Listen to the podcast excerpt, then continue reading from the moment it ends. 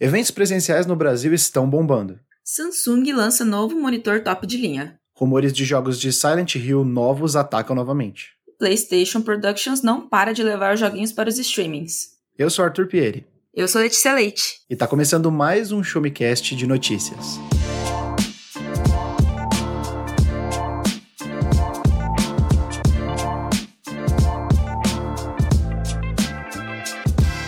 Sejam muito bem-vindos a mais um episódio do Showmecast, o seu podcast de informação, tecnologia, joguinhos, filmes, séries, ciência, curiosidades diversas e muito mais. Hoje eu estou aqui na presença novamente da queridíssima Letícia Leite. Bom dia, boa tarde, boa noite. Olá, meu querido Tutu, como você está? Tudo bem, tranquilo? Hoje eu acordei cedo para gravar podcast, hein? Hoje eu tô com um apetite de falar de tecnologia, de joguinhos e de filmes. O menino acordou animado.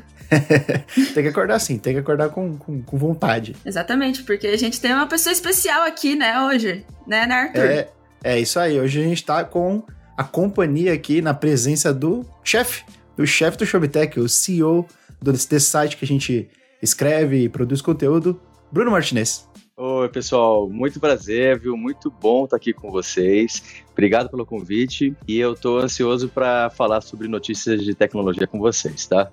Muito bom. É sempre bom estar na companhia de convidados que podem agregar na pauta, né? Porque quando a gente está falando aqui, geralmente, de, de, games, filmes, a gente até consegue levar bem. Agora, a tecnologia, acho que eu e a Letícia, a gente precisa aprender um pouquinho mais para chegar no nível do Bruno aí, que ele, ele já é velho de guerra nessa parte. É, comer muito imagina, imagina, só sei que nada sei, né? A gente vai aprendendo. Muito bom. Bom, se você quiser saber mais sobre conteúdo de tecnologia, de games, de filmes, séries e novidades, assim, no, no geral, tem muitas notícias no site do Showmetech. Você pode acessar lá o www.showmetech.com.br, dar uma olhada nas nossas notícias, críticas da parte de cinema e, e séries também tem reviews de tecnologia e dá uma passada lá. Eu imagino que você vai gostar bastante, assim como o pessoal tem gostado bastante dos nossos episódios. E sem mais delongas, vamos para o episódio que tem muita notícia pra gente comentar hoje.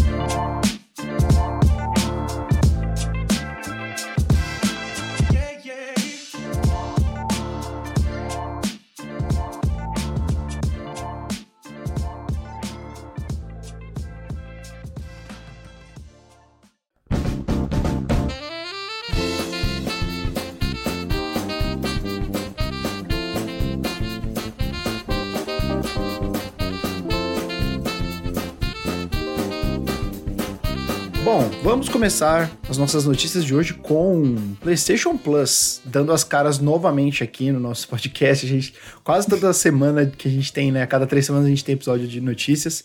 A gente traz alguma novidadezinha aí da PlayStation Plus. Aí o pessoal deve falar, pô, mas e o Xbox, né? Xbox Game Pass. A gente já fez muitos episódios sobre o Xbox Game Pass, sobre novidades e também sobre o serviço online da Nintendo, né, gente? Só que a PlayStation Plus ela tá ganhando um destaque aí nas últimas semanas por conta das novidades da, de assinatura dela, né? A gente está com pacotes novos que vão ser trazidos ao público, vão ser inaugurados aí nas próximas semanas, no início de, de junho, né? É, tem alguns influenciadores fora do Brasil e, e, alguns canais que já estão com acesso a esse, a esse tipo de serviço, é, entregando esse conteúdo exclusivo, né? Mas em breve nós teremos aí uma, é, uma nova PlayStation Plus, como a gente já comentou, né? A gente vai ter vários, vários pacotes. Hoje a gente não vai falar exatamente sobre o que cada um dos pacotes cobre, porque isso já, já foi falado no episódio anterior, mas vamos detalhar um pouco mais sobre o, os pacotes mais premium, podemos dizer assim, os, os, mais caros, né? Que a gente tem o Extra e o Deluxe. É, o Extra que ele compreende aí, ele, ele coloca no, no balaio, como diz a, a, linguagem popular, jogos de PlayStation 4 e de PlayStation 5 de diversas produtoras incluindo first party, né, jogos exclusivos aí dos consoles da família PlayStation, e também vamos falar um pouco sobre os jogos retrô que vão entrar no serviço. Aqui no Brasil a gente chama do pacote Deluxe, né? E lá fora seria o pacote Premium, é, que dão acesso a via nuvem, né? Via esse acesso que não é de, de uma emulação é, direta no console, mas que você pode emular via nuvem jogos de PlayStation 1, PlayStation 2 e PSP, né? Mas vamos começar aí com alguns jogos é, do PlayStation 5. Eu queria comentar os títulos e depois a gente, é, vocês me falam o que, que vocês estão achando, né? Eu vou, eu vou parando a cada um dos consoles é, e também a gente comenta um pouco sobre a diferença agora que a gente tem jogos para com o Xbox Game Pass, né? Porque havia muita especulação acerca do PlayStation Plus e como ele seria um serviço que viria para competir com o Game Pass. Mas acho que agora a gente pode ter uma ideia um pouco melhor do que ele. como ele vai competir e como ele não vai competir, né? Acho que é, é bom colocar essa, diferença entre um e outro. Então no PlayStation 5 a gente tem alguns destaques aí, começando com Demon Souls, né, da From Software, o remake de 2020, Returnal, que é uma surpresa, o jogo de 2021 já está nesse serviço, Destruction All Stars, Death Stranding Director's Cut, né, o jogo do Hideo Kojima, a versão da, do, do diretor, Ghost of Tsushima Director's Cut também vai vir, né, que conta aí com o DLC da Ilha de Iki. Marvel's Spider-Man Miles Morales, pra quem não conhece aí, é o standalone, né, aquela expansão que virou um, um standalone de Marvel's Spider-Man de 2018. No caso, esse Miles Morales foi o que saiu em 2020. Control Ultimate Edition, a edição, é, diria que até remasterizada ou de certa forma com conteúdo adicional né, do, do jogo de 2019, 2019 né, da é, Remedy, que é o Control. Assassin's Creed Valhalla, pelo que eles falaram, é o, é o jogo base apenas. Marvel's Guardians of the Galaxy, que foi um dos destaques aí de 2021 e também tá no Xbox Game Pass atualmente. Mortal Kombat 11, NBA 2K é, 22, que é o mais recente jogo de NBA aí da 2K, e The Artful Escape, que vai ganhar uma versão também para a, ver, a, versão de PlayStation 5 vai estar tá disponível, né? Um jogo indie aí que tem teve bastante destaque no ano passado. É, desses jogos aí, quais chamam a atenção de vocês? Por aqui é porque assim, vamos lá finalmente eles estão competitivos, porque eh, nada na, no PlayStation tava me chamando, sabe? Depois que eu peguei o Xbox do Me Tech, eu nunca mais relei no PlayStation direito. pois é. Obrigada, Bruno. Sim. Porque realmente ah, o Game Pass é, é, é muito superior. É incrível como é superior. Eu acho ele prático, né? É, é muito fácil de baixar uh, os conteúdos toda hora tem novidade em games, né? Tá, é, é muito legal, muito bem organizado da Microsoft. Sim. E aí agora nesses novos títulos aqui que estão chegando pro especificamente pro PS5, eu pegaria na moral, só um que eu ainda não joguei aqui é o Death, Death Stranding. Ainda não joguei e jogaria entre esses. Apenas. Porque o resto eu já, meio que já joguei. Tô jogando o, o, o Guardiões da Galáxia, o Mortal Kombat, no, tudo no Game Pass. Legal, legal. É, eu pegaria o Returnal, que é um jogo que eu fiquei super curioso para jogar. Ba fiquei babando quando a gente pegou para avaliar aqui no Showmetech, mas outro autor que avaliou, né? E, e eu queria jogar agora. Returnal é bem bom, jogo muito legal. Eu não cheguei a terminar ele, é um jogo muito difícil. É, no estilo que ele, que ele é, assim, um jogo de tiro bem exigente e ao mesmo tempo ele tem essa. Ele não é um roguelike, mas ele tem essa pegada de você morrer e você perder tudo você tem que conquistar novamente tudo do zero. Toda vez que você morre, você volta do zero do jogo. Você, você tem alguns itens que vão ser reciclados, mas são poucos. Então ele é um jogo de realmente você aprender a, a jogar cada novo gameplay parece que é uma coisa única, né? Que vai mudando os, os, monstros, muda um pouco das fases. E é um jogo muito, muito bacana. Gostei, gostei bastante do que eu joguei dele. É, e, e, é uma adição, eu diria, muito importante pelo tempo de lançamento dele, que ele não tem nem um ano, né? e um jogo exclusivo né, de, de, de PlayStation é, com lançamento de. Não tem nenhum ano do, do lançamento dele original, ele já está aí no catálogo. Achei, achei bacana essa adição. Ao mesmo tempo, vendo os jogos de PlayStation 5, né, e também incluindo aí os jogos de PlayStation 4 que eu vou falar logo em seguida, já dava para perceber uma coisa que a gente tinha comentado no outro episódio. A Sony ela não está focando da mesma forma que o Xbox foca em lançamentos day one né, para você ter o, a experiência day one com os lançamentos first party dela nesse serviço. Né? Ela não quer predar, ela não quer é, canibalizar as próprias vendas dos jogos dela. Porque a Sony ela tem essa característica. Ela investe centenas de milhões de dólares em jogos, né? Às vezes ela investe centenas de milhões de dólares em um jogo, né? São centenas de milhões de dólares num, num The Last of Us Part 2, por exemplo. Não sei qual foi exatamente o, o, o escopo deles em, em, termos de dinheiro aí, qual, qual foi o investimento, mas foi na casa dos, das centenas de milhões de dólares, tranquilamente, um jogo daquele tamanho. Então, eles não querem canibalizar as vendas colocando esses jogos logo de cara no catálogo. Mas ver jogos como Returnal, como Demon Souls Remake, é, Destruction All Stars, né? Destruction All Stars é um jogo mais recente, mas assim, é, é mais fraco. O Death Stranding, Director's Cut e o Ghost of Tsushima, estando lá, né, nesse serviço, jogos de, de, de dois, três anos pra cá, é bacana. The Last of Us Part 2 custou 100 milhões de dólares e seis anos de desenvolvimento. Ah, legal. 100 milhões de dólares, é. Não é tanto quanto eu imaginei, né? Eu, eu colocava aí. Eu, eu, se eu tivesse que chutar, eu ia chutar que ele, que ele custou mais, até pela, pelo que eu tenho de referência de outros jogos, né? Por exemplo, Red Dead Redemption 2, eu acho que foi 700 milhões de dólares. Foi, foi muito dinheiro, foi tipo 8, 8 anos de desenvolvimento. Nossa, é.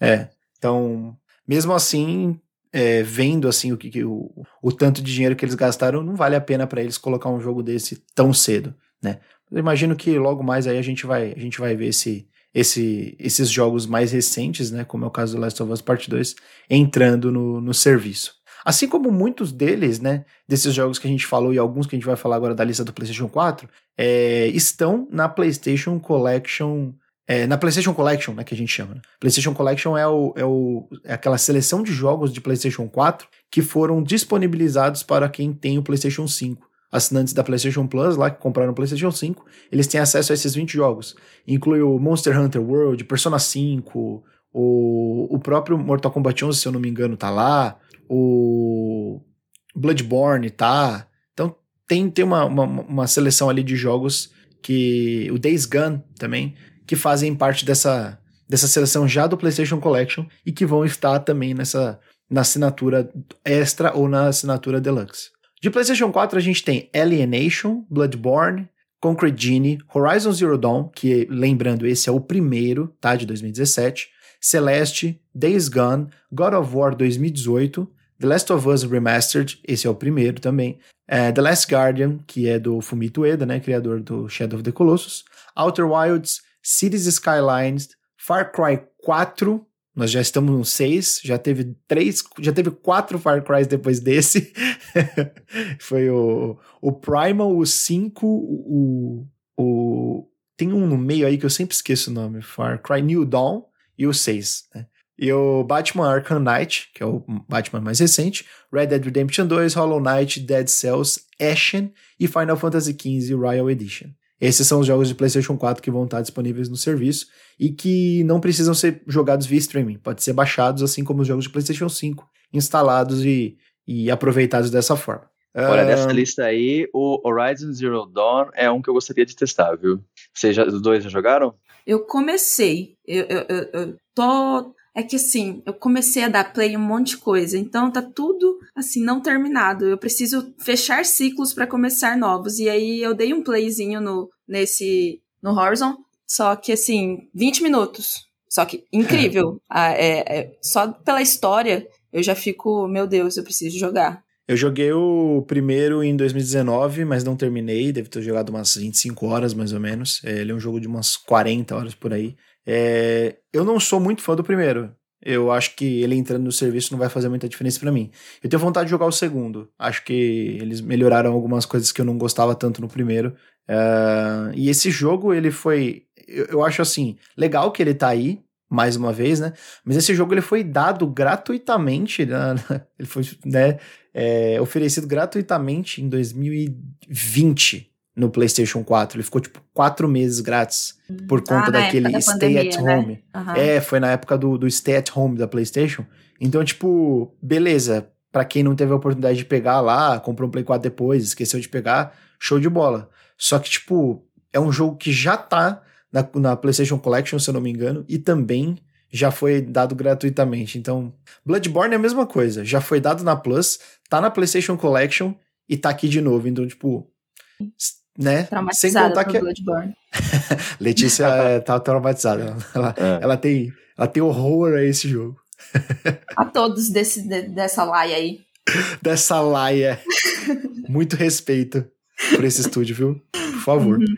É, então eu, eu, vejo que a campanha da PlayStation, né, assim como é, um, é uma outra um outro detalhe que eu queria comentar, foi uma coisa que a gente havia falado lá atrás na, no outro episódio que eu falei sobre o PlayStation Plus, é quando a PlayStation fala, ah, nós teremos 400 jogos no nosso catálogo, isso meio que arregala os olhos de quem tem um Xbox Game Pass com o Xbox Ultimate, com o serviço Ultimate, que tem EA Play e tal. Fala, pô, realmente, PlayStation com 400 jogos é muita coisa, né? Só que, gente, 400 jogos, a, a PlayStation ela conta versão de PS4 e de PS5 como duas versões. Tipo, Death Stranding Director's Cut, eu acho que tá as duas versões, se eu não me engano, é de PS4 e de PS5.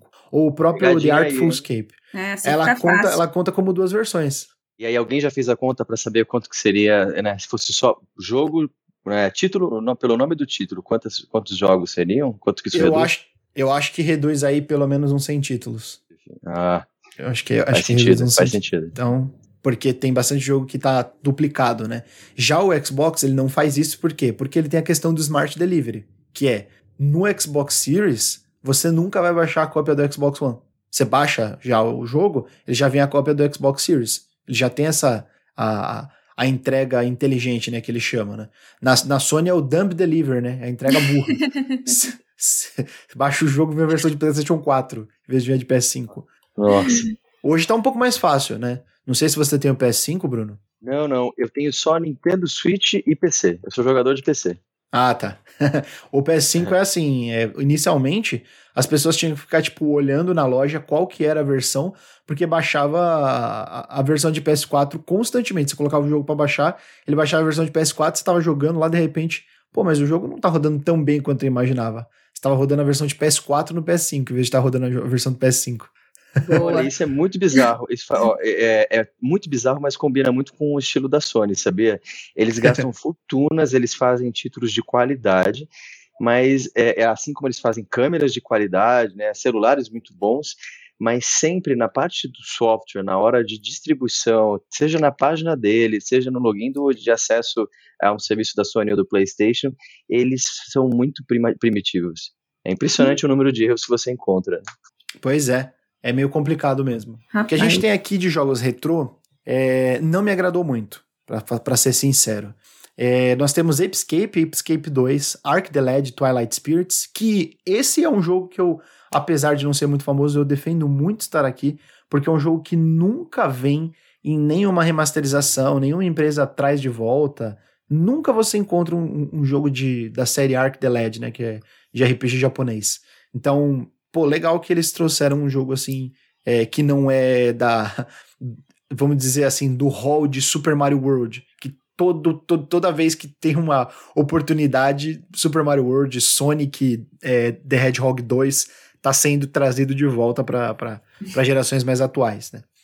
Uh, a trilogia da Jack and Dexter, que é da Naughty Dog, para quem não, não sabe, também, antes deles fazerem Uncharted, eles faziam esses jogos. Siphon Filter 1 vai vir, inclusive com troféus, achei muito interessante isso.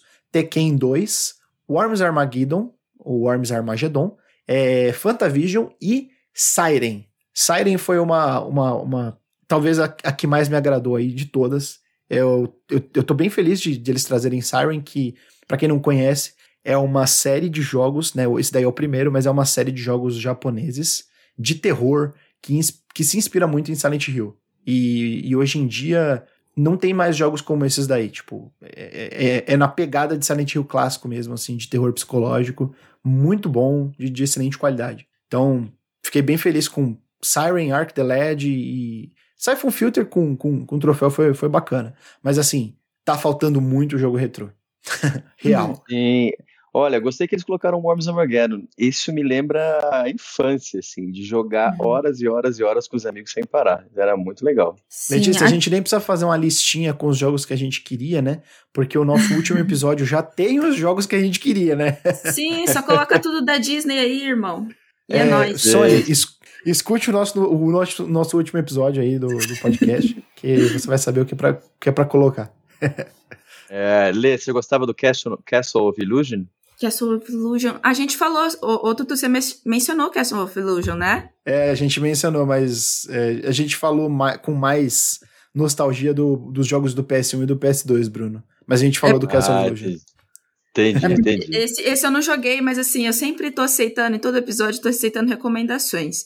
Então esse daí também tá na minha listinha. E esses jogos retrô que a gente mencionou agora também aceito, sem ser terror, que eu sou medrosa, e porque sozinha eu iria só de Tekken. Tekken 2, ah, Tekken 2 é bacana. Tekken 2 era muito legal. É, eu jogava Legal muito Ed, o capoeirista. É, isso aí.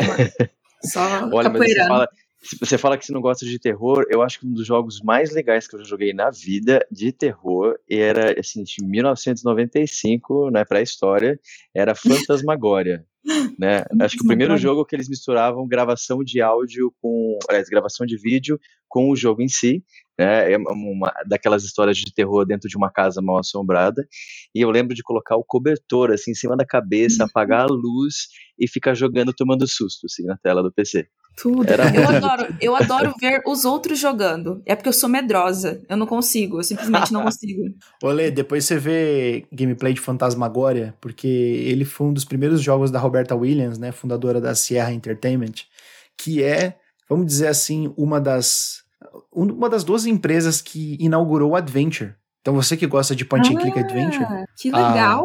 a Sierra, Sierra Online, né, que foi fundada em 95, Uhum. ah, se eu não me engano, o Fantasmagória acho que foi o primeiro jogo da Roberta Williams e do, e do acho que o Ken Williams, marido dela, também participou da, do desenvolvimento. Mas falo Fantasmagória é, é, é de uma época que era muito profícua aí, né, muito, muito produtiva né, em point and click. Juntamente com o pessoal do, do Tim Schafer, né, que depois formou a, a, a LucasArts. Imagina que eles criaram, né, naquela época, eles falavam, chamavam Adventure Game de jogo, era, era só o jogo de texto mesmo.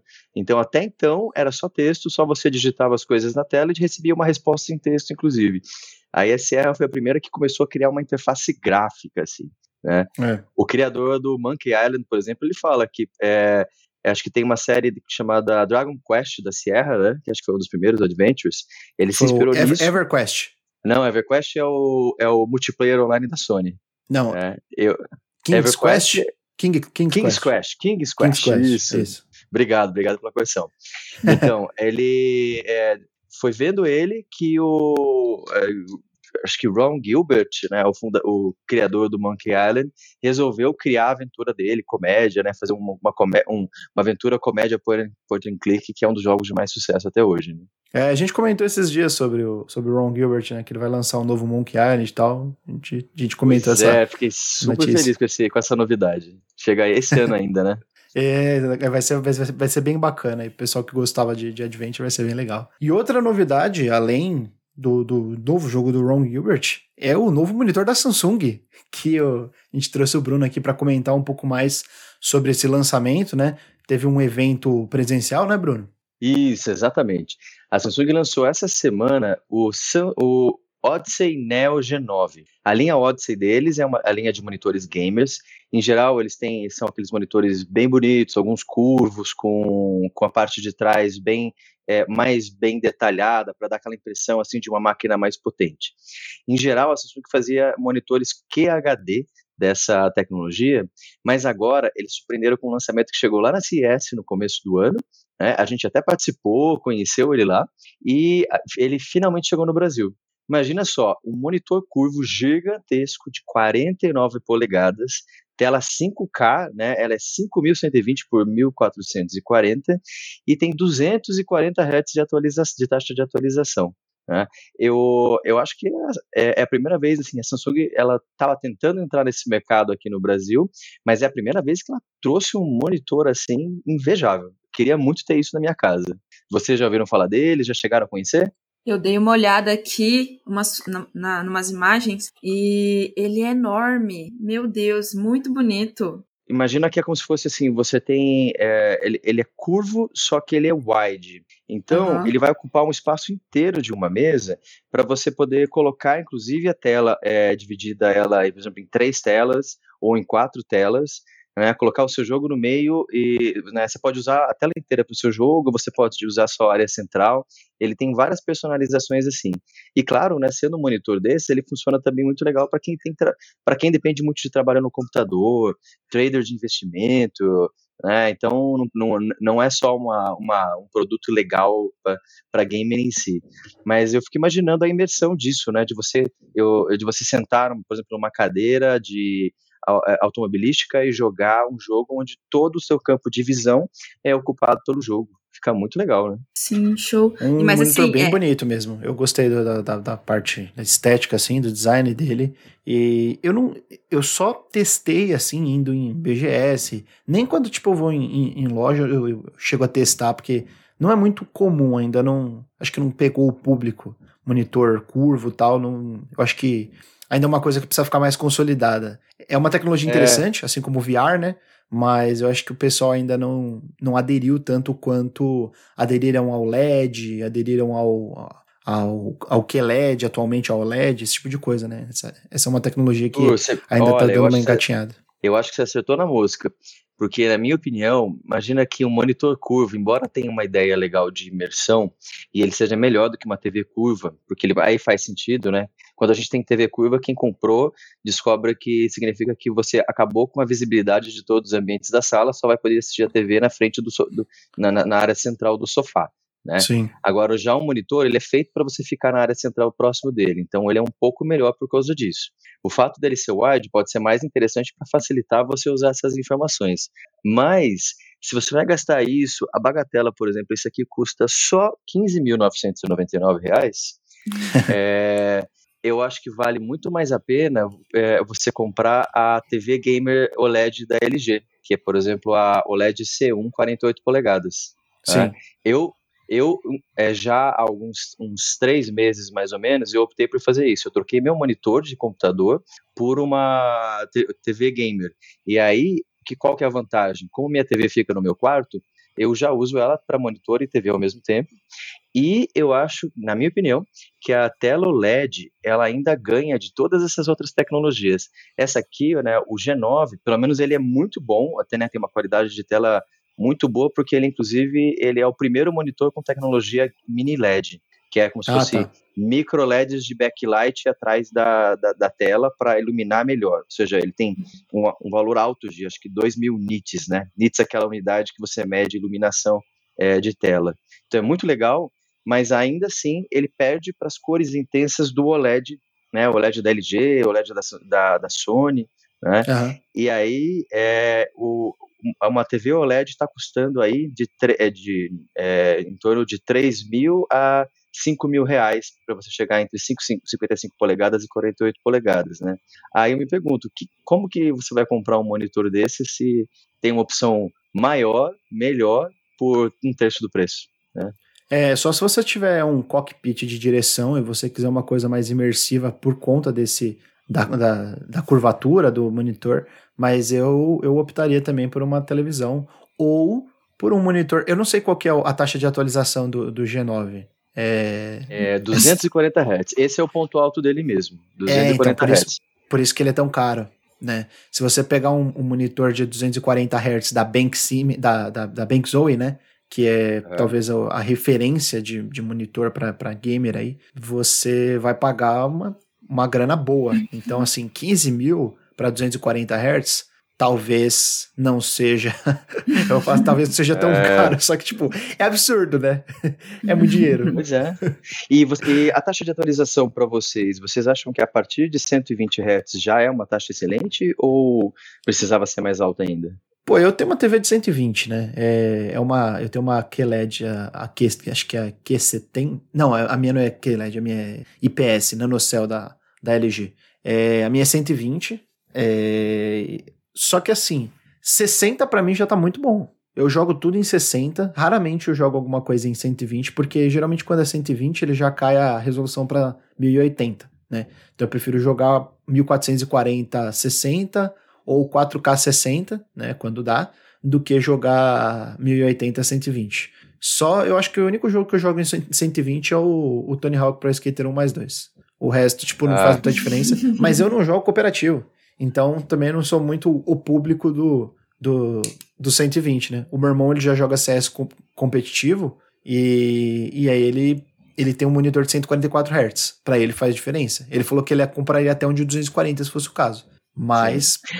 Aí fez todo, fez toda, eh, você acabou de explicar toda a razão da Samsung, né, o foco dela para fazer o evento. Eles escolheram, né, fizeram o lançamento numa arena gamer aqui em São Paulo, chamaram inclusive a Bárbara Gutierrez, que é maravilhosa apresentadora, gamer, streamer, né, que inclusive faz projetos aí com a gente no Terra, né, em outros canais.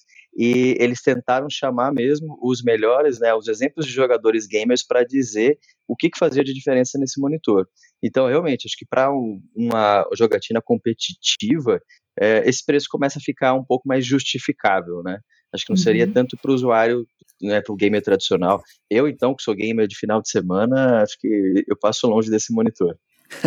Exatamente. O público é o cenário competitivo e também pode ser uma alternativa legal para quem tem dinheiro e gosta muito de joguinho de corrida, tipo o Dani. Dani, depois a gente pergunta para você se você pagaria 15 mil reais no monitor. A gente pergunta pro, pro Dani. É. Bem isso, viu? Olha, o melhor exemplo do, do, do, evento foi exatamente esse: uma cadeira lá automobilística com o jogo na tua cara mesmo, e ficava maravilhoso. Dani, se você gosta aí, é, dá uma olhadinha, vale a pena conhecer. muito bom, muito bom.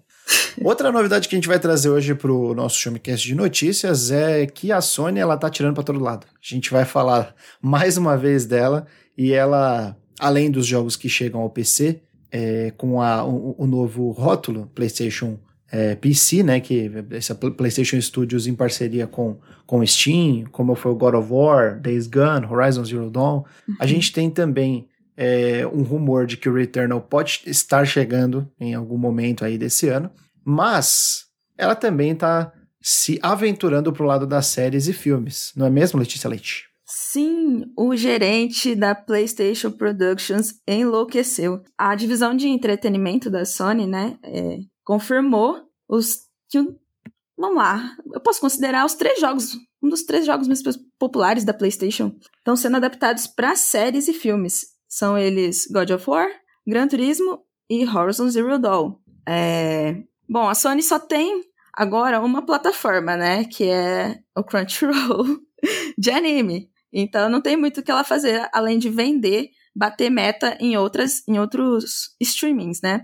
Aí ficou o Horizon com a Netflix. É, esse é o que me dá mais medo, é, porque a Netflix geralmente, é, ultimamente, não está acertando e está. Tá dando uma estragadinha nas séries, né? É, então dá um, um certo. Um, muito medo, não dá um certo, dá muito medo. É, ô, Tutu, você. O que, que você acha disso aí? Do Horizon, particularmente, apesar de ficar na mão da Netflix, acho que é o que eu tenho mais vontade de assistir uma série. Sabe por quê? Porque a história dele parece ser muito legal. Desse mundo pós-apocalíptico, da política por trás, tipo, contar a história antes do Horizon Zero Dawn, tipo, mais sobre isso, sabe? Tipo um prequel. Seria bem bacana. Tipo, contar a história antes da Aloy, antes uhum, dela mas... nascer e tal, de, de como foi a, a decadência desse mundo, eu acho que ia ser bacana. E eu, particularmente, não sou muito fã do primeiro jogo, porque eu acho que o mundo aberto dele é meio lastimável. Não, não gosto, não gosto. A jogabilidade Olha. até é legal, mas o mundo aberto é meio, é meio ruim. Mas a história parece bacana. Então, isso me dá uma, me dá uma certa é, faísca, uma centelha de esperança. mas como o Bruno falou, a, a Netflix está estragando algumas, algumas não, muitas coisas. E você, Bruno, o que, que, você, que, que você acha sendo uma produção da Netflix? Olha, eu, então, eu tenho um certo medo, embora eu acho que sou menos é, é, incomodado com a Netflix do que as pessoas em geral. Eu acho que eles, é, ainda comparando com todos os serviços de streaming, eles ainda têm um catálogo que gira muito rápido e aí até acaba compensando, assim, toda semana você tem alguma coisa para assistir, às vezes não é da melhor qualidade, né, mas às vezes tem coisas legais também. É diferente de uma é, de uma Apple TV que ela vai te esperar, né, vai fazer você esperar três meses para ter uma grande série, aí você fica pagando sem usar, né? Ou de uma HBO Max que até tem mais, que é mais rápido que isso, mas vai te dar uma grande novidade por mês, né? Uhum. Então o Netflix vai correndo, correndo, são todo um monte de coisa, às vezes você gosta, às vezes você não gosta, às vezes pelo menos você usou, comeu uma pipoquinha ali, e aí vale.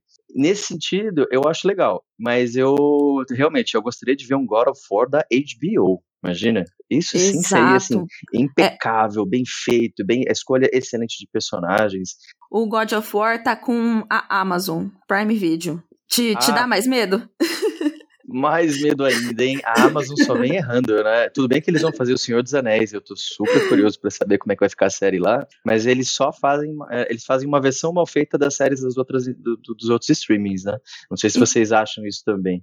Então, gente, eu não vi aqui, o Halo. Alguém chegou a dar uma olhada? O Halo é tá na Paramount Plus. É, Paramount Plus. Mas ele é horroroso. na minha opinião. Juro, acho que a gente... eu todo empolgado lá e falei, nossa, que jogo mal, que mal feito. É o que eu tenho a dizer sobre um pouco sobre o God of War, sobre o Gran Turismo, sobre o Halo. É, tipo, todos esses jogos. E o Monster Hunter que recebeu o filme também. Cara, é, Monster Hunter é um jogo que é, é de jogar, cara. Tipo, é você juntar com seus amigos e você caçar bicho, entendeu? God of War, ele tem uma história legal, eu concordo. O mais recente, ele tem uma história bacana, ele desenvolve bem. Só que assim, é, acima da história, sinceramente, eu gosto muito do gameplay do God of War. Eu joguei God of War 2018 é, tanto tempo assim, zerei mais de uma vez, porque eu gostei muito da jogabilidade. Tipo, a história é bacana para você adaptar. Eu acho que ele até é, seria uma adaptação legal. Mas Halo, tipo, ele tem uma lore, ele tem essa, essa importância, ele tem uma mitologia por trás. Só que, tipo, Halo é piu-piu-piu, entendeu? Joga gancho, pula, atira, faz missão com seus amigos, entendeu? Cooperativo, modo horda. É, é um pouco. Difícil fica um pensar em que história tem disso, né? Não, mas então, na minha opinião, é, pelo menos eu vi dois episódios da, da série, né? O que me incomodou da série não foi, inclusive, a, a história em si. Né? Deu para entender que é uma coisa meio até puxando para é, pro, pro hack and slash mesmo, de você ficar matando as, os, os, aliens, explodindo tudo, né? Então, que, é, que é puxado, né? Tá super em linha com o game. Mas a qualidade do CGI deles era muito ruim. Sabe aquela coisa assim que você fala, nossa, essa série não gastaram nada para fazer essa série, né? Porque é, o Alien tá muito mal feito, é, toda cena que alguém é, é, é, morre, ele explode em pedaços, parece aquela coisa, parece que explodiram uma, um abacate, uma, uma melancia, né?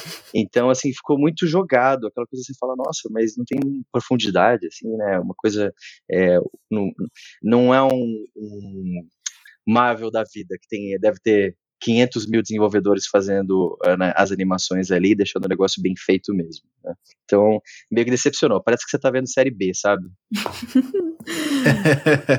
é, a galera tá querendo economizar com CGI. Agora, é... o, o é. Gran Turismo não faz sentido nenhum. Não tem porquê. Lembra do Need for, for Speed? Pelo amor de Deus, sabe? Tipo, não, não faz sentido nenhum, velho. Será que eles vão inventar Turismo... aí uma versão de Velozes e Furiosos deles? Nem lembro se a Sony era dona do Velozes e Furiosos, né? Mas...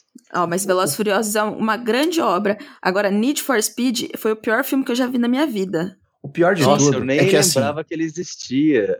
Nossa, é muito ruim. O pior de tudo é que se você for pensar assim, é, o que é Need for Speed e o que é Velozes e Furiosos, até dá para você entender o tipo de filme que você vai fazer. Que, que, filme você vai fazer sobre Gran Turismo? O Gran Turismo ele não é um, um, jogo de simulação, né? Ele é um jogo ali que ele tá numa... Ele é como se fosse um, um Syncade Premium, né? Ele tá entre simulação e o arcade, mas ele tem mais esse caráter de seriedade. A Sony sempre tratou como uma série muito, muito pé no chão, muito sólida, assim. É, é sobre carro, entendeu? É sobre essa pornografia automobilística, sabe? De, de você olhar e, e ficar ficar admirando a, a, beleza dos painéis de cada carro e, e, a pintura e as curvas das pistas. Tipo, que, que, série que você vai fazer, velho? Só, só se for uma série de documentário sobre, sei lá, produção de carro. ai, ai. Não faz sentido. Pra mim, não, não faz e, e colo sentido. Colocaram um, um diretor sério, né? É, é o diretor do Distrito 9. Não sei se vocês já viram. Nossa, Foi. Distrito 9 é. é o dedo nu e gritaria. Muito bom. Ai, que não, não lembro com saudade desse filme. então. Ó, é. Mas falando, falando na, na, na, na digníssima Netflix, né? Que a gente está comentando aí sobre séries. A gente teve uma notícia um pouco triste aí nos últimos dias, mais precisamente, acho que é, foi na, na, semana do dia 14, dia 17 aí de maio. A gente teve uma demissão em massa na Netflix. Uhum. uh, que ocorreu, foi no dia 17, né? Que ocorreu aí com cerca de 150 pessoas, os, a maioria dos desligamentos nos Estados Unidos. E o que aconteceu na Netflix, na verdade, que é uma coisa que a gente já comentou em outros episódios, é que eles não estão conseguindo bater a meta anual deles, né? E, e, mais uma vez a gente bate na tela, naquela tecla que as empresas atualmente elas não têm projeção de manter o que elas estão ganhando. Elas têm que ter um crescimento constante anual, né? E elas têm que crescer anualmente. Não adianta só, ah, tá ganhando a mesma coisa que o ano passado. Tipo, isso daí para é eles capitalismo é. Capitalismo faca na caveira, né? é, exatamente. É, é, o, é o capitalismo. Não tem jeito. Então, realmente, esse, essa, essa demissão em massa aí foi, foi uma notícia bem triste. É, a maioria dos, do, grande parte dos funcionários aí foram da área de marketing, foram de um site chamado Tudum que eles tinham, que é um, como se fosse assim um, um, é um site, que, site, né? É um fansite, né? Que, que gerencia comunidades e que funciona como se fosse uma Uh, hoje em dia a gente não tem muito, né? Mas como se fosse um fórum também, né? Uhum. Na parte de, gerência de, de, de, gerenciamento de comunidades e de fórum. E, pô, triste ver uma, uma notícia dessa e, e ver a, a, como as decisões da Netflix, né? Dessa parte de investidores acabam estourando em quem menos merecia, né? Nessas, é. nesses, esses departamentos mais sensíveis. Como, uhum. como, como Acho que Isso essa é aconteceu uma, uma palavra. por conta de 200 mil clientes a menos, né? Por conta daquela, daquele rumor, daquela... Não, ele, eles declararam, né, que iriam cobrar uma taxa porque 100 milhões de pessoas tipo, de lares estavam usando serviços sem pagar por, causa, por conta da conta compartilhada, etc. Sim. Então, então foi uma queda de 200 mil. Eu, eu fiquei impressionado com esse número. 200 mil Sim. pessoas deixaram a plataforma. É, Olha, eles so, é, eu acho que foi uma mistura de, é, de más decisões empresariais, né, em prol de é, corte de despesas, lucros, negócios, né, mas também a Netflix, eu acho que ela foi, é, ela, ela ganhou e perdeu por causa da pandemia, né, então, imagina, fazendo um, uma breve historinha, né, rapidinho, a empresa, ela cresceu por ser a primeira, o primeiro serviço de streaming. Aí, quando ela conseguiu o mercado, ela começou a, é, a, criar produções originais. E daí ela chamou muita atenção porque ela virou um gigante de produções, né, com várias séries interessantes. Mas aí já começou o primeiro problema, porque a Netflix é, ela sempre foi muito é, é, pressionada por números, e aí eles cancelavam séries rapidamente. Ou seja, você foi lá, investiu o seu interesse numa série, assistiu a primeira temporada, na segunda é cancelada. Assistiu duas, às vezes duas temporadas, a terceira é cancelada. Então começou a criar esse efeito de, olha, será que vale a pena assistir série da Netflix ou não? Né? Então isso já acho que imagino que já foi fazendo as pessoas terem um pouco mais esse receio, esse, esse asco de falar, olha, não estou gostando muito da Netflix.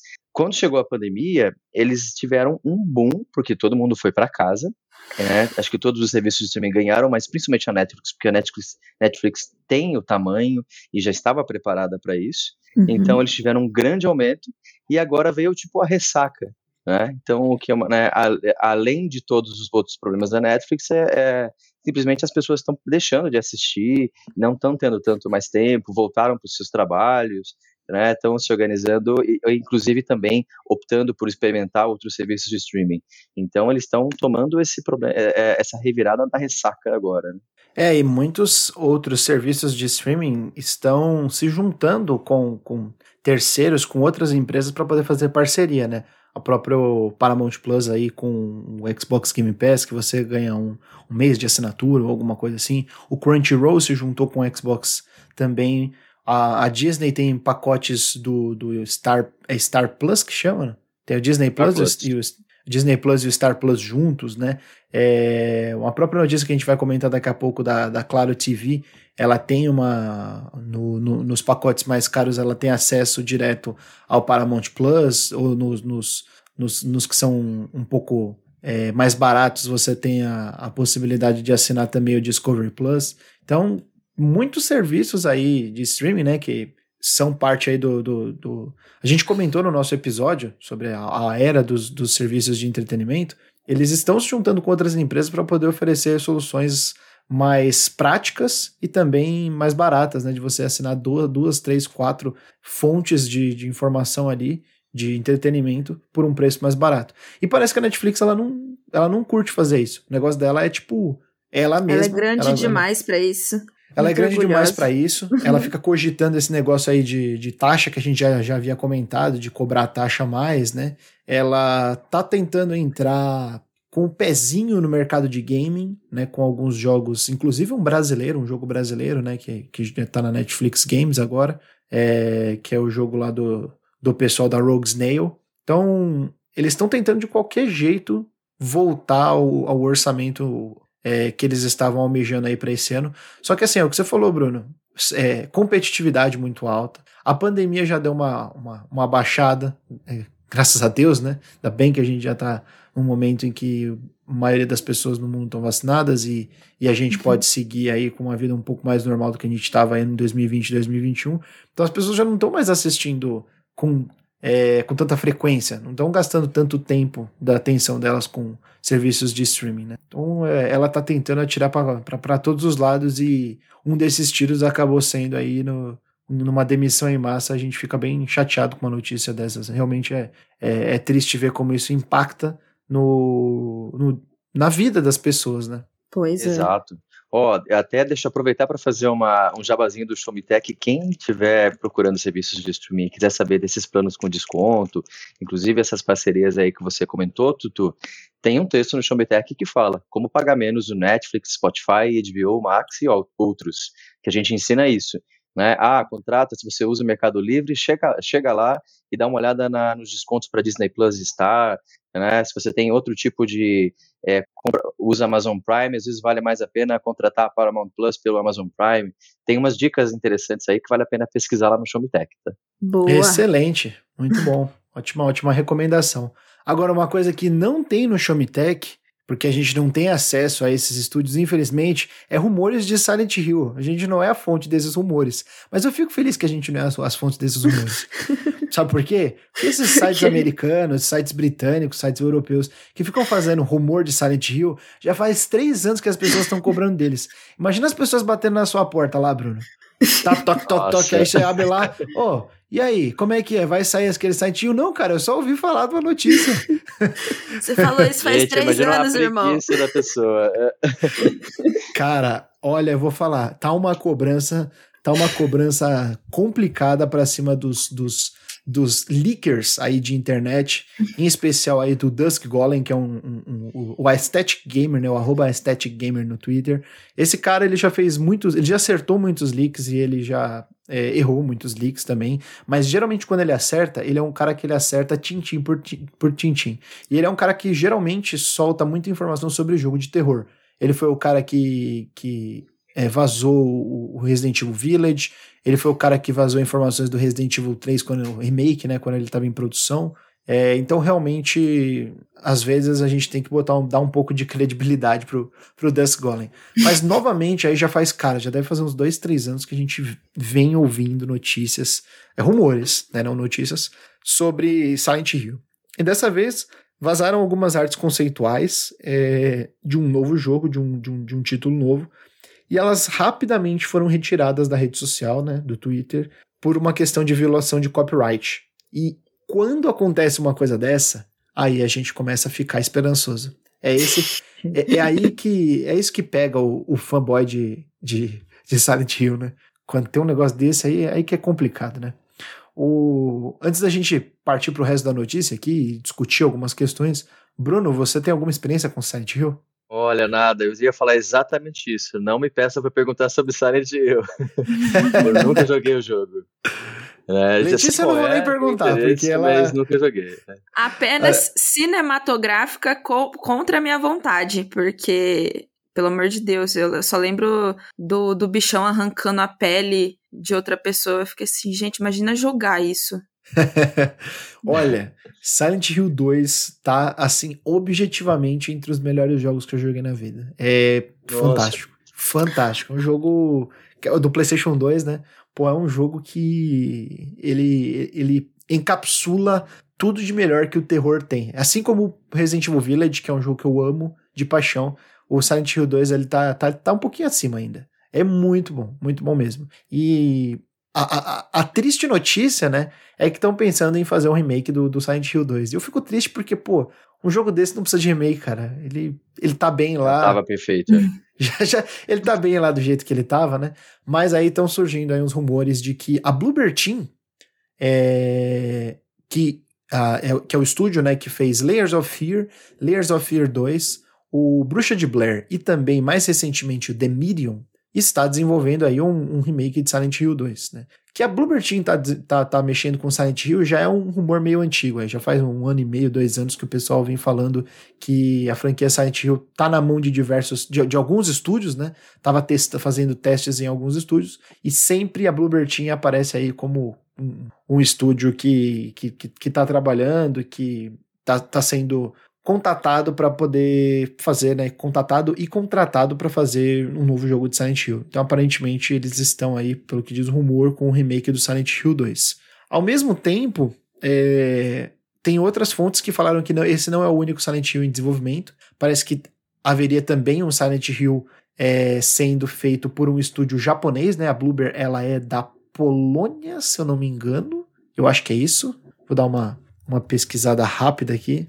Uh, Polônia, é isso mesmo. E, e, e, então também haveria um Silent Hill aí nas mãos de um estúdio oriental, além do, de um estúdio ocidental. Há quem diga, né? Esse daí já é um rumor antigo por conta de, né?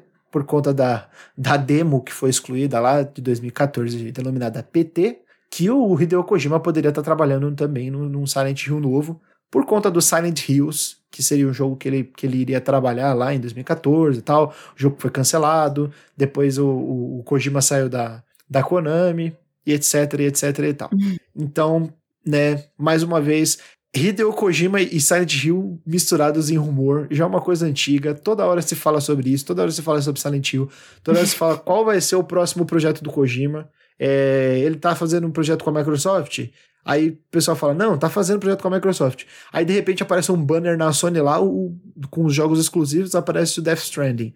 Aí você fica, pô, será que a, a PlayStation a PlayStation Studios comprou o estúdio do Kojima? Aí ele, não, não comprou. Aí fica aquele negócio, né? Vai pra lá, vai pra cá. Por isso que eu não gosto de rumor. Rumor é, é um negócio que serve só pra deixar a gente doido da cabeça. não, mas ó, Tutu, se, se chegar, eu aceito convites para eu ver você jogando. Pode ser? Ah, eu, eu pensei que você ia falar, eu aceito convites para pra jogar. não, não, só pra ver jogando. Eu adoro ficar vendo. Justo. Apesar de justo, tudo. Justo. Bom, e a nossa maiorzinha de hoje aqui, depois a gente tem umas, umas notícias expressas, aí que é coisa, coisa rápida, papo rápido, é que a Claro TV mais, a Claro TV Plus, é a nova aposta da operadora para concorrer com o IPTV e a DirecTV Go. Esse, essa notícia ela gira em torno de uma, de uma, de uma revolução que a gente está tendo hoje em dia, né? Como a gente já falou da era do, do entretenimento via streaming, via, via serviços, né? E parece que as TVs a cabo, né, tradicionais, como a gente conhece, elas estão perdendo cada vez mais força, né? Então, no caso, a gente tem agora essa, essa Claro TV+, né, Claro TV Plus, com acesso via aplicativo, por R$ 59,90. A gente tem uma, uma TV Box também por R$ 89,90. E os dois planos mais caros, R$ 109,90 e R$ 129,90, que dão acesso a conteúdo HD e 4K, ficam aí com a TV a cabo convencional que a gente já conhece. Né?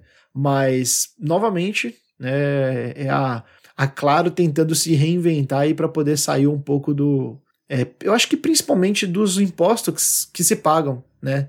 Que, uhum. os impostos que são cobrados com TV a cabo, que eu não sei se é, se eu não estou enganado, eu me lembro de, de, de, ter visto isso na época do que o DirecTV Go chegou ao Brasil, acho que foi em 2020. É, essas, esses serviços de assinatura, eles pagam menos impostos do que se paga em TV a cabo. Então, vale mais a pena é, para eles, em vez de, de, de além de, de, ter a questão da infraestrutura, do, da TV a cabo, de você ter que chegar com o cabo até aquele, aquele, aquela localidade, ou satélite, como era o caso da Sky DirecTV antigamente, é, uhum. e de ter que enviar um modem, né, ou, ou algum tipo de decoder para as residências ou para os estabelecimentos, você também tem que pagar mais imposto. Né? Então, uhum. pô, para que isso? Melhor você ter um aplicativo com uma, uma IPTV, né? Que é essas televisões, esses serviços de TV que funcionam por meio de, de conexão de internet. É muito mais é, fácil, é, mais prático. É na ordem de 45%, viu? Uma TV a cabo paga 45% de imposto para uhum. né, 45% do preço que você paga nela é imposto e a gente ainda não tem um imposto para serviços de streaming. Né? Então, acho que a Claro está aproveitando para fazer esse rebranding, tanto para né, renovar a marca como uma, né, uma fornecedora de canais, quanto para fugir da, da tributação mesmo. Tá super certo. Aí, ó. É bom, é bom ter pessoa que sabe o que fala, né? que vem com um número. muito bom, muito bom. Vocês assinam alguma, alguma IPTV ou, ou algo do tipo? Ou vocês assinam só serviços de streaming mesmo? Aqui só serviços de streaming, faz tanto tempo. Não tô nem acompanhando Pantanal. Eita. Olha, eu, eu acabei com todo, com todo tipo de TV a cabo em casa, telefone fixo e tudo, então na minha casa só tem a linha de. só tem a, o acesso de internet, e aí eu só também conto com serviços de streaming. Então, para mim, eu tenho Globoplay, Netflix, Apple TV, HBO Max e Amazon. Né? Ah, legal. E, ah, e o, e o, Disney Plus, né? Que não pode faltar, inclusive, porque tem Obi-Wan Kenobi chegando hoje, né? Nossa, hoje, verdade. Olha só, é mais uma notícia quentinha. Esse daí tem, tem matéria lá no, no Showmetech. Com... É, tem até um vídeo especial que a gente lançou ontem explicando tudo que você precisa saber para assistir a série já, né? Que é, como ah, faz muito tempo que surgiu o Obi-Wan Kenobi, desde 1977, se eu não me engano. Então tem um resumão lá para as pessoas assistirem antes de ver o primeiro episódio da série. Muito bom, muito bom. É, aqui em casa a gente assina o, o DirecTV Go. É, eu, eu pago para os meus pais porque eles sempre gostaram de TV e aí TV a cabo tava muito cara, eu falei, ah, cancela isso daí, cancela o telefone fixo também, deixa só a internet e, e aí eu vou pagar esse, esse DirecTV Go. É, tem uma vantagem, é 70 reais por mês, mas tem uma vantagem que já vem com HBO. Então eu, eu gosto muito da HBO, acabou, acaba valendo a pena para mim. Ah, legal, Stay. Bom, notícias expressas, coisas rápidas, bate-papo para finalizar o nosso, o nosso cast de hoje de notícias, o Big Festival deixou de ser Brazil's Independent Games Festival, que é esse, esse festival que acontecia anualmente aí, focado em jogos independentes, especialmente feitos no Brasil, para se tornar Best International Games Festival. Né? E agora ele não conta mais com, com os subsídios do, do governo, como ele contava antigamente, com editais de fomento à cultura, por conta, né, Por conta de quê? Por conta do governo Bolsonaro. Então, não tem mais, não tem mais nada, não, não tem mais. Estão querendo cobrar até é, mensalidade em universidade pública, né? Você acha que vai ter é. evento de game subsidiado pelo governo? Não vai. Então, é, por conta disso, a gente vai ter ingressos pagos esse ano, né? O Big vai ocorrer, se eu não me engano, no mês de julho. Os, os ingressos, é, ao contrário dos outros anos, é, eles vão ser pagos, né? Nos outros anos eles eram grátis. É, se eu não me engano, tá na, na casa aí dos 20 reais agora. Antes era 40, acho que eles abaixaram. É, mas vai ser do dia 7 a 10 de julho. Uh, vai, ter, vai, vai ter cobrança, né? Como eu já falei. E eles se juntaram com o Omelette Group, né? O, o grupo Omelette, que é o, também é o dono da CCXP. Então, eu imagino que o Big Festival, que era um, um, um um festival independente de jogos brasileiros vai se tornar uma coisa um pouquinho mais próxima aí de uma BGS. Já vai estar tá num lugar um pouco maior esse ano, né? Então a gente vai vendo uma mudança e uma transformação no Big.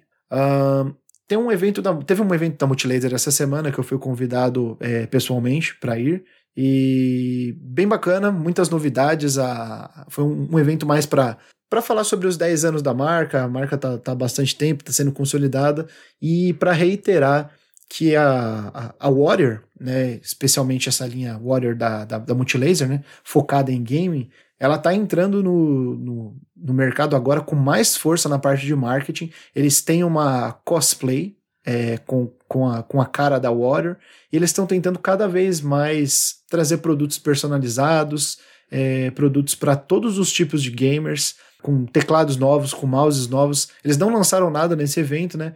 Mas foi mais uma questão de comemoração também para o Dia do Geek. Em especial, né? Foi, foi um dia antes do Dia do Geek. O, o, o Dia do Geek foi no dia 26, foi ontem? Não, foi no dia 25. e o evento foi no dia 24 aí do, de maio. Então, é, eles aproveitaram para agradecer toda essa é, o apoio deles no, no Brasil e eles esperam que eles consigam chegar ainda mais longe com essa marca de games que é a, Warrior, né, e está tá fazendo bastante sucesso no Brasil atualmente. E por último, para fechar, a gente tem Bioshock The Collection grátis na Epic Games Store. Se eu fosse vocês, eu ia lá na Epic Games Store e pegava esse, essa trilogia de jogos que é muito boa. Muito boa. Principalmente, eu, eu não, não sou tão fã do Infinity e do 2, mas o primeiro Bioshock lá de 2007, pô, já tem 15 anos. Caraca, Bioshock já tem 15 anos. É, é um jogo muito, muito bom. É um jogo que, pra época, assim, é, eu acho que ele, ele, ele foi uma, uma certa revolução, sabe? Ele foi um, um, jogo que quebrou muito paradigma da, da forma como a gente via videogames e tal. Achei ele um jogo bem importante e fica a recomendação de jogo aí para vocês experimentarem. Alguém aqui já jogou Bioshock? Ainda não, ah. só conheço o jogo, mas é, nunca, nunca experimentei. Eu mencionei que tá grátis aqui em casa, teve gente animada. Eu, eu, eu não joguei, não. Não, é bacana, Aliás, é bacana. Você, qual jogo vocês estão jogando atualmente? Eu tô jogando Persona 5. É, eu já joguei umas 10 horas e eu acho que eu fiz 0,5% do jogo, né?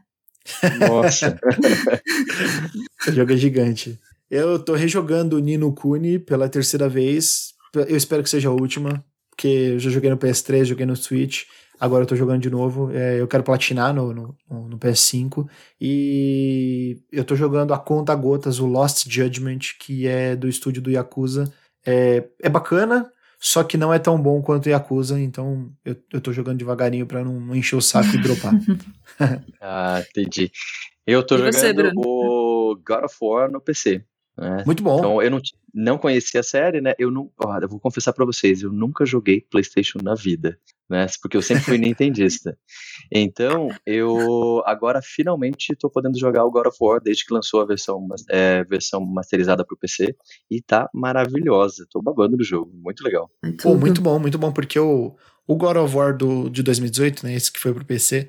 Sinceramente, assim, ele é ele é uma coisa realmente diferenciada. Ele é um jogaço jogaço. Ele é, um, é uma história muito bacana, gameplay melhorou muito dos outros jogos, assim. Parece que os outros jogos eles ainda estavam um pouco atrasados, sabe? Especialmente do 3, a partir do 3 que, pô, o, o Devil May Cry já tinha evoluído, dado um passo para frente, eles ainda estavam naquele gameplay assim de câmera meio que fixa, tal. Então esse jogo ele é ele é uma evolução muito clara na série assim, muito bem-vinda também. Então, pô, espero que você esteja gostando, porque essa, esse porte do PC, pelo que falaram, tá muito bom. Tá lindo, olha, eu, eu tô babando nele, porque não tá, para mim, não, é, ele não parece atrasado, né, não parece que é um jogo de tantos anos atrás, e é lindo, lindo, muito bem feito, muito organizado, tudo funciona muito rapidinho, não tem nenhum travamento, eu consegui, né, eu, te, eu consegui colocar uma placa RTX aqui, então é, ele você vê que o jogo foi muito bem e as imagens são lindas. Eu estou impressionado com qual a, a, a, dedicação da equipe de desenvolvimento em montar cada mundo, em juntar cada cenário, em fazer os detalhes de, né, de cada personagem. Ficou muito bonito. É, eu gostei. Eu joguei ele no lançamento, é, lá atrás, quando ele, quando, logo quando ele saiu, e eu fiquei muito, muito impressionado, assim. Gostei bastante. Inclusive, fiquei feliz que ele ganhou do Red Dead Redemption 2, que eu gosto do Red Dead, mas eu peguei um pouco de, de asco, assim, Inclusive, na, na, época eu tava no, no Showmetech, no, em 2018, eu fiz o um review do Red Dead 2. Ah, legal. eu que fiz, eu que fiz o review do Red Dead 2. Foi eu quero uma... muito jogar Red Dead 2. Não Pô, é um jogo muito, é um jogo muito legal, mas é um jogo muito, muito longo, assim, tipo, e não é porque, ah, é, Persona também é, é muito longo, só que o Red Dead, ele é um jogo que ele, ele é muito lento. Muito hum. lento, muito lento. Ele é o jogo inteiro lento, não é, não é, não é tipo começo é lento. Ele é muito bonito, mas ele é um jogo que ele tem um ritmo desacelerado, entendeu? Mas é, é o jeito dele. É o jeitinho ah, dele. Gostoso. é bacana, é bacana. Bom, é, queria agradecer ao Bruno aí pela participação no nosso episódio de notícias hoje. Foi ótimo ter você aqui, muitas contribuições positivas. Muito obrigado, é um prazer também, viu? Gosto, pode chamar sempre que eu quero participar. Legal. Lê, obrigado novamente pela sua participação. Você é eu, ótimo. Eu que agradeço, tu também agradeço a participação do Bruno. Bruno, é, também deixa aí suas redes sociais para o pessoal seguir. Eu sei que todo mundo já te segue, mas é sempre bom deixar arroba pessoal. Ah, perfeito. Olha, meu perfil no Instagram é o showmetech.bru. Meu Twitter é showmetechbru sem ponto. E sempre que vocês quiserem aí mandar dúvidas de tecnologia, sugestões para a gente falar no site, é, informações, pistas secretas, qualquer informação, fala lá comigo. Show! Show de bola. Vocês podem me encontrar no Tutupieri, tanto no Instagram quanto no Twitter. E vocês encontram a Letícia no arroba Letícia Leite Underline no Instagram. Agora no Twitter, acho que é Letícia Adanjota. Boa, Tutu. ah, decorei. Decorou. Vamos colocar esse, vamos mudar esse, esse arroba aí do, do Twitter, viu? Vou fazer uma petição para ficar ah, mais vou, fácil para lembrar. Vou pedir dicas no Twitter. Muito bom.